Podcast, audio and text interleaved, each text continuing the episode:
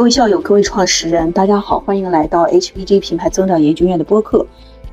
今天想和大家分享一个特别奇特的话题，就是创始人的类型、创始人成功背后的一些共同特质，以及创业不成功背后的一些共同特质。为什么聊这个话题？是因为，呃，熟悉 HPG 品牌增长研究院的校友、创始人们也都知道，研究院自从八年前建立至今为止，依然还是一个非常纯粹的创始人的实战派的商学院。在这个商学院当中呢，各行各业都有啊，消费品、耐用品、科技电子、母婴、大健康、宠物、美妆、食品，呃，可包括跨境，呃，酒店、房地产，甚至水果，那农产品，包括城市品牌，大家各行各业的创始人聚在一起，其实你会发现它的大数据类型上面就会非常有意思，有一些共同的特质。其实我之前在公众号的时候也跟大家分享过，可能大家都看我们的公众号太干了，咱公众号里面因为没有半毛钱的广告，也没有什么案例，呃，也没有噱头，所以很少有人能 看得下去，可能也就只有咱们创始人的校友能看得下去。那今天以播客的形式，希望大家可能你是在车上听，或你在跑步的时候听，或者在吃饭的时候听，就能让大家去更好的去理解今天所总结的这些特质。大家也可以对号入座啊。那首先呢，就是，呃，创始人身上有一个特别独特的特质，这个是没有创业的人，嗯，身上很难有的一件特质，就是忍人所不能忍。这句话的出处呢，其实是来源于《鬼谷子》当中的一段话，它的全句叫做“忍常人所不能忍，得常人所不能得，成常人所不能成”。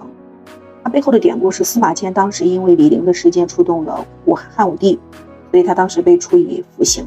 如果是平常人经历这样的打击，肯定是不行的。但是司马迁却忍辱负重，历经十余载，编纂完《史记》，被誉为通古今之变、穷天人之际。大家也能查到这些资料。那如果我们今天讲《史记》是一本是一个品牌的话，它也经经典永留存到现在。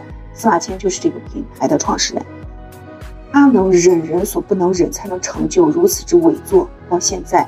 所以品牌它并不仅仅只是。我们今天所讲的商品，它可能是一种思想，包括毛选，它也是一种思想，啊，包括它可能是一种艺术作品，比如说毕加索的画，它也许是一种科技，嗯，那它也许是一个人，个人 IP，它也是一种品牌。那今天我们在讲的创始人，他可能覆盖的类型非常之多，大家所做的品牌和产品其实多样化的，但是背后的特质都是忍人所不能忍。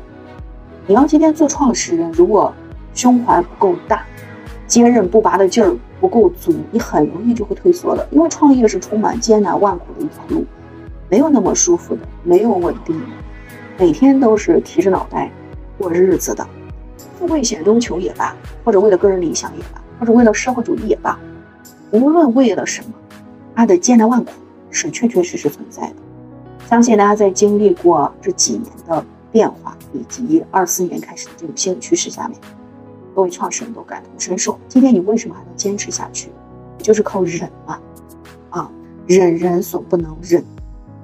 那这句话其实后来是在一本小说当中，也是我之前推荐给大家的一个言情小说。为了让大家看书，我都开始瞎编了，是吧？言情小说《遥远的救世主》，它后来改编成一个电视剧叫《天道》，那很多同学也看过。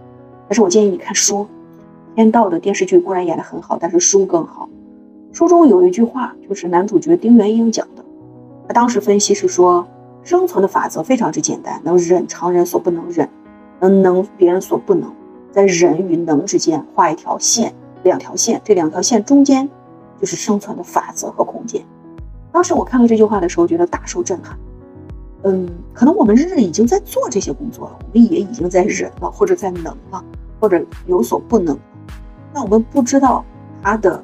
思想提炼出来的时候是如此之震撼，所以啊，大家还是抽空啊要去看书，书才是真真正正的系统性思想的提炼。再烂的书也比碎片化的信息好一些。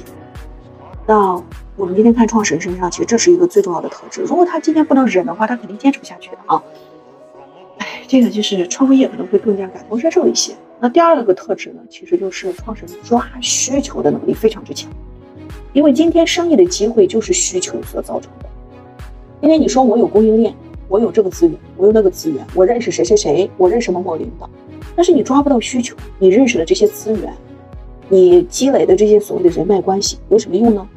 前段时间我和我的宝呃呃北大的师弟见面的时候，他们经过那个已经三年了，其实呃算是经历过一波创业的艰难困苦。然后呢，他就跟我分享是说，他身边也有很多人北大的校友，校友之间很奇怪，就是大家老觉得自己有个圈子，有个资源。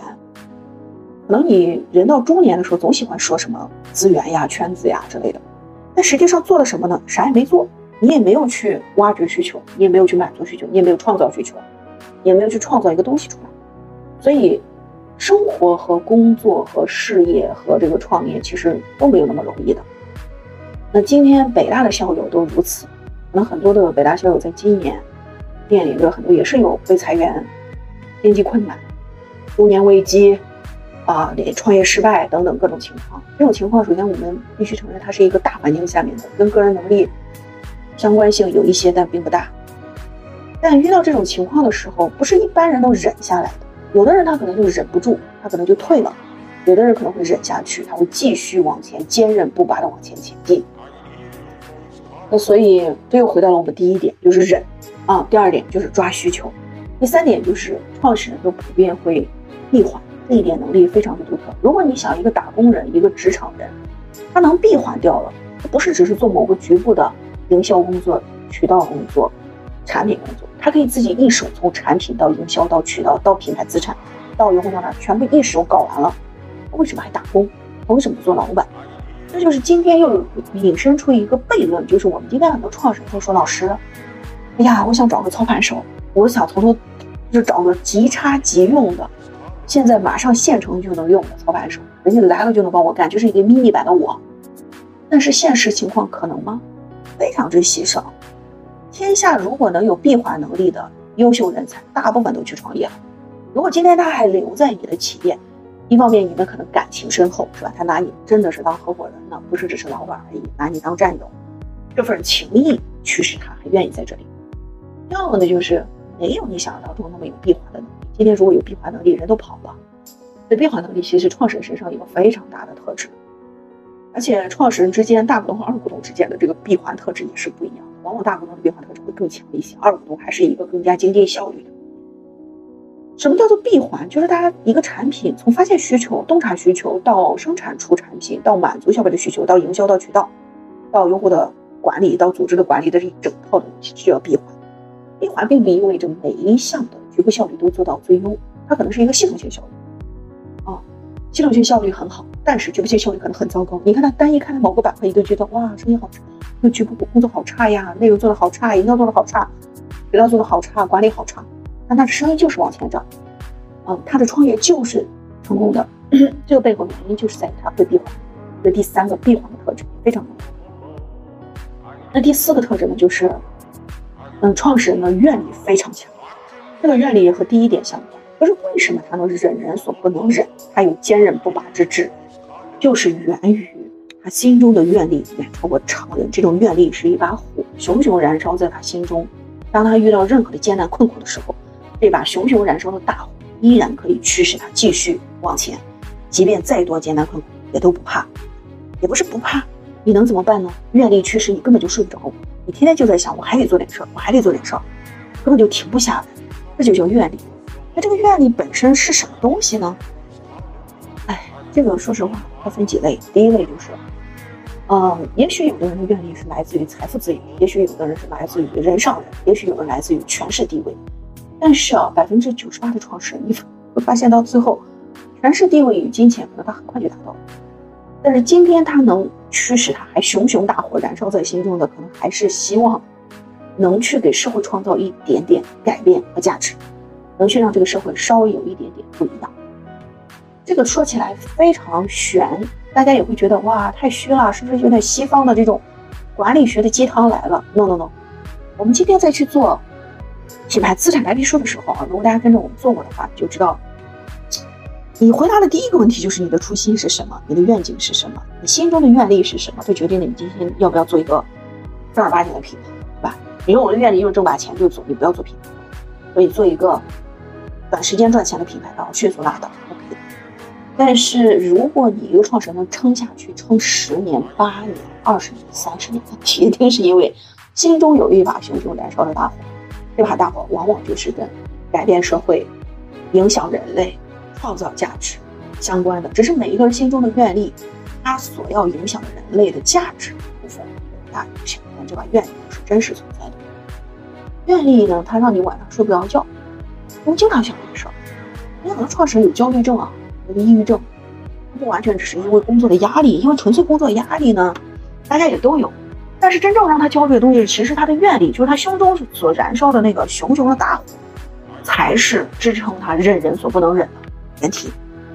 苏轼当年在诗中讲过一句话，叫做“古今立大事者，不惟有超世之才，亦必有坚韧不拔之志”，说的是一码事儿。那他为什么会有坚韧不拔之志？不是因为他有超世之才。这两个东西呢，超世之才和坚韧不拔之志，这是两码事儿。他是，呃，相关性，但它不是因果逻辑，甚至它有的时候是平行线。有超世之才的人，并不一定会有坚韧不拔之志；有坚韧不拔之志的人，并不一定是极为聪明的人和高学历的人。所以你去看老一辈的企业家，学历水平都不高，那个环境所导致的，是吧？那当然，很多人可能小学都没上过。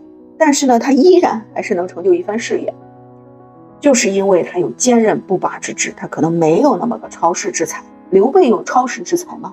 好像也没有。那刘备会用人啊，他有坚韧不拔之志啊，所以他能用好诸葛亮这种局部效率型人才、职业经理人人才啊。张芬、赵云其实都是这个局部效率型人才、职业经理的人才，是吧？那你说周总理他也是超世之才。当然，他也有坚韧不拔之志。但是对比起毛主席而言，这个坚韧不拔之志，谁更坚韧不拔？谁更坚信中国的革命必然胜利？中国人民必然站起来？这个大家可能都已经心中非常了解了。所以，我们今天在讲创始人特质的时候，我觉得归根一句话，还是忍人所不能忍。这个你可能创完业就会更加理解。如果你不创业，你始终觉得很多事情是一次性就能成功的。no no no no，创业是非常艰辛的。你表面看起来很多年轻一代啊，九零后，现在甚至马上零零后来了，所谓的创业成功都是表现在你外面的，其实充满了各种艰难困苦。所以创业这件事儿不是人干的事情。也建议大家，如果你现在有一份还不错的工作，如果你本身也没有坚韧不拔之志，你也不想去忍人所不能忍，你连职场当中的小脾气都忍不下来，其他的人一看怎么都不顺眼，那你就不要创业。因为创业就是苦的，就是忍人所不能忍的。那么最后一个特质是什么？就是大部分的创始人其实还是有品牌意识，只是他的品牌意识或深或浅。我们今天讲品牌意识不是营销，品牌不是营销，这个我早就说过无数遍啊。但我很感慨啊，因为不是每个人创始人都能理解品牌不是营销，呃，但他们实际上已经在用专业品牌的思维在经营自己的企业了。我们今天讲品牌不是营销，不是广告，不是局部性工作。而是从用户的需求洞察、市场的机会洞察，意识到怎么去抓取这个洞察，怎么去抓取机会，怎么创造产品、大单品、牌资产、营销渗透、渠道渗透、用户管理、位置管理，都属于品牌的大范畴。做品牌就是经营企业，做品牌就是做生意。很多创业者、创始人早就已经那么身体力行的实践了，但是无奈这个市面上的媒体舆论是说品牌等于营销，等于讲故事，等于 storytelling，等于势能，导致我们很多可怜的创始人老是被 PUA。但实际上，你去看这些创业成功的创始人，他基本上都是有品牌思维。他很早就已经开始做用户需求洞察、市场洞察，啊，他很早都已经开始一体化的管理，他也有闭环的思维。那他岂不是就是在做品牌吗？今天买他的人，哪怕只有五个，在这五个人心中，他就是个品牌。他只是渗透率大小，品牌没有高低贵贱之分，品牌没有高档低档之分，品牌只有渗透率大小之分。那，所以这就是创始人身上。那我们今天再去讲，为什么很多人创业不成功？创业不成功，我觉得。并不要去看人家个人，因为天时地利人和呀，是吧？大家也都知道这种要素。刚才我们讲创始人身上的一些成功特质，但问题这成功特质它也得搭配天时地利人和。如果你那个天时地利没到，人和不到，你再怎么做也还是难。那么失败也是一样的，它也是天时地利人和综合要素。千万不能因为这个人失败，你就看他这个人不行。但是确实有部分的特质，我们也可以去试图总结一下。第一个就是。半个聪明人，这个我在我们 HBG 品牌增长研究院的创始人私教闭门课当中跟我们创始人私下讲过的。所谓半个聪明人是什么？也就是曾经的我们，或者我们此刻也是我 半个聪明人还没有去，呃，了解更多的知识，也没有那么大的信息量。那半个聪明人其实就是他好像有一些经验，他学历背景很高，觉得自己很牛逼，很有经验的，但实际上他还是没有看透事情运行的阴性原理和本质，企业经营的本质原理，他永远在术的层面上打转，然后他说起话来滔滔不绝，但实际上还是没有摸到门道，没有思考到最深层，以及信息量太少。其实很多的聪明不聪明源于信息量。如很多人在讲认知思维要改变，认知思维要改变，但问题是你连认知都没有，连信息量都没有，你怎么改变认知思维？所以半个聪明人就是这种情况，半个聪明人还会去感觉自己看到一件事情，他马上就看到结结局了。哎，这个肯定干不了，按照我的经验，这个东西肯定不行。但是你知道，创业成功的创始人他不是这么思维问题。他说，OK，有五千次的不成功，那五千零一次是不是可以成功？这个人是谁？是戴森的创始人，还有五千次的不成功，五千零一次成功了。他坚持下来了，包括你看，马斯克啊，马斯克的自传建议大家去看一下，乔布斯自传也去看一下，他们都属于坚韧不拔之人，能忍人所不能忍的。你看都被公司赶出来了，好家伙还能不忍，是吧？那马斯克就是一个，他的火箭不停的升空落下，升空爆炸，他都失败了多少次？而他送的是火箭，又不是只是造一个所谓的饮料，那他失败那么多次还没有放弃啊！这个人真的是很厉害，他的厉害之处是在于。他太能看透一个事情的本质和第一性原理，他也能太拆得清楚战略和战术之间的区别。他不会因为战术上面的错误去否定他的战略方向，他不会因为执行上面的错误去否定他当年所定下来的大的方向原则。这就是真正的聪明。半个聪明人是什么？就今天战术上失败了，马上抨击战略，鱼头不对马嘴，因果关系搞不清，逻辑搞不清，然后看到事情的 A，马上就给你延展到 B。好家伙，一眼就感觉自己要看到终局了，而那个终局就仅限于自己脑海当中贫瘠的信息量、贫瘠的经验。也许他已经工作十年，但信息量还是非常之贫瘠，导致他觉得他已经看到终局了。好，只要结果不好，只要他觉得终局不好，马上狭路相逢我先怂，他先撤了，根本就不会往前冲。那既然不会往前冲，那就不能忍人所不能忍，能人所不能不能的啊，他这个其实是做不到的。所以这一点我觉得是一个很大的不同。很多人坚持不下去啊，包括曾经的咱们，是吧？也是很多时候你坚持不下去。所以，如果我们今天再去看我们研究院里面的八年来这些来来往往的创始人，以及你力所能有据可查的这些创始人，身上真的是能屈能伸，能忍人所不能忍。你看俞敏洪师兄，我北大师兄，当年你看他都来来回好几遍了。你看当年还是创业大师、人生导师，转瞬之间又变变成了。这种啊，女性歧视的一个代名词，又变成了一个资本家，又变成了一个忽悠。人们对于他有太多的这种标签，常人根本就忍不下来呀。哎呀，于师兄忍下来了。新东方教育最困难的时候，他也忍下来了。他其实早就财富自由了，他完全可以这个摊子不要了，就跟段永平一样的出国了。不，他坚持下来了，忍人所不能忍。这就是非常强大的内心，这个强大的内心源于一种愿力。最近我又看他的视频，他和那个菊萍啊，还是什么那个那个姐姐主持人去有一个访谈。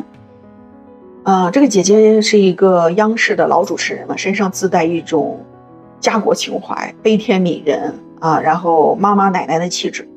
所以他在诠释于师兄的这个思想的时候，他借用了一个观点是说。于师兄是这个企业的大家长，是爸爸，是所以要照顾好这些孩子们。但是，从他们的岁数来说，看年轻人确实像看孩子。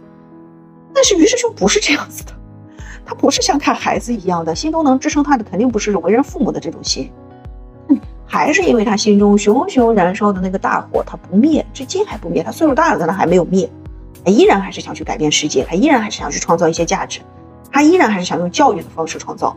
那今天卖水果也是用教育的方式去卖水果，所以他能忍下来，他能忍人所不能忍，这个熊熊燃烧的大火一直燃烧到现在。那很多人可能没有这种熊熊燃烧大火，你仅靠父子情经营企业，君君臣臣父父子子这种传统的中国传统文化，它是不适合的。啊，这种只能去培养一些伪善的，是吧？一种向上管理的人群。今天我们再去看企业管理当中，为什么你看创始人做到最后，他不能只靠这个精神？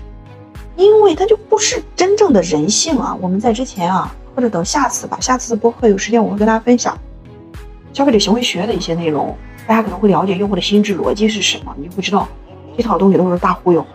中国的传统文化当中有太多模糊的东西，它那个逻辑是架构在一个虚拟的，呃，不是因果关系的假设当中，但是他又假装那个是因果关系，明明数学不好，他又说那个东西是其实是因果关系，比如说君君臣臣父父子子这套东西，它可能在当时的时代当中是有一套的呃合理性的，但是实际上它的逻辑本身从第一性原理上面，从你你往最深层去拆，底层逻辑去拆，它也拆不透啊。好，我们说回来。今天我们创业成功的人身上可能有这些特质，当然这只是所谓的成功，一定要注意是暂时性的成功，你不是一一直都在的，是吧？今天人生短短一百年，我们怎么可能说自己一直成功，或者某个企业一直在？各领风骚三五年的企业也很多，但至少他还各领风骚三五年过，至少他还短暂性的成功过，他能取得那样的成就，他能获得一些生意的增长、品牌的增长，他能获得一些用户渗透率的扩大，背后就源于。忍人所不能忍，他能做闭环，他能洞察用户的需求，他胸中有心中有熊熊燃烧的大火，有愿力，能去支撑他做到现在。也是希望大家一旦你决定要做创业这条路，你就还是要去，嗯，check 一下，就是复盘一下我们自己是否可能有某些特质是创业者身上的这种特质。假如没有的话，千万不要勉强。其实创业真的风险很大。建议大家就是轻易不要创业。但是二四年我看这个经济环境再往下去，大家只能被迫创业了，是吧？如果被迫创业的话呢，还是，嗯，希望大家就是忍人所不能忍。大家创始人都是忍者神龟呀。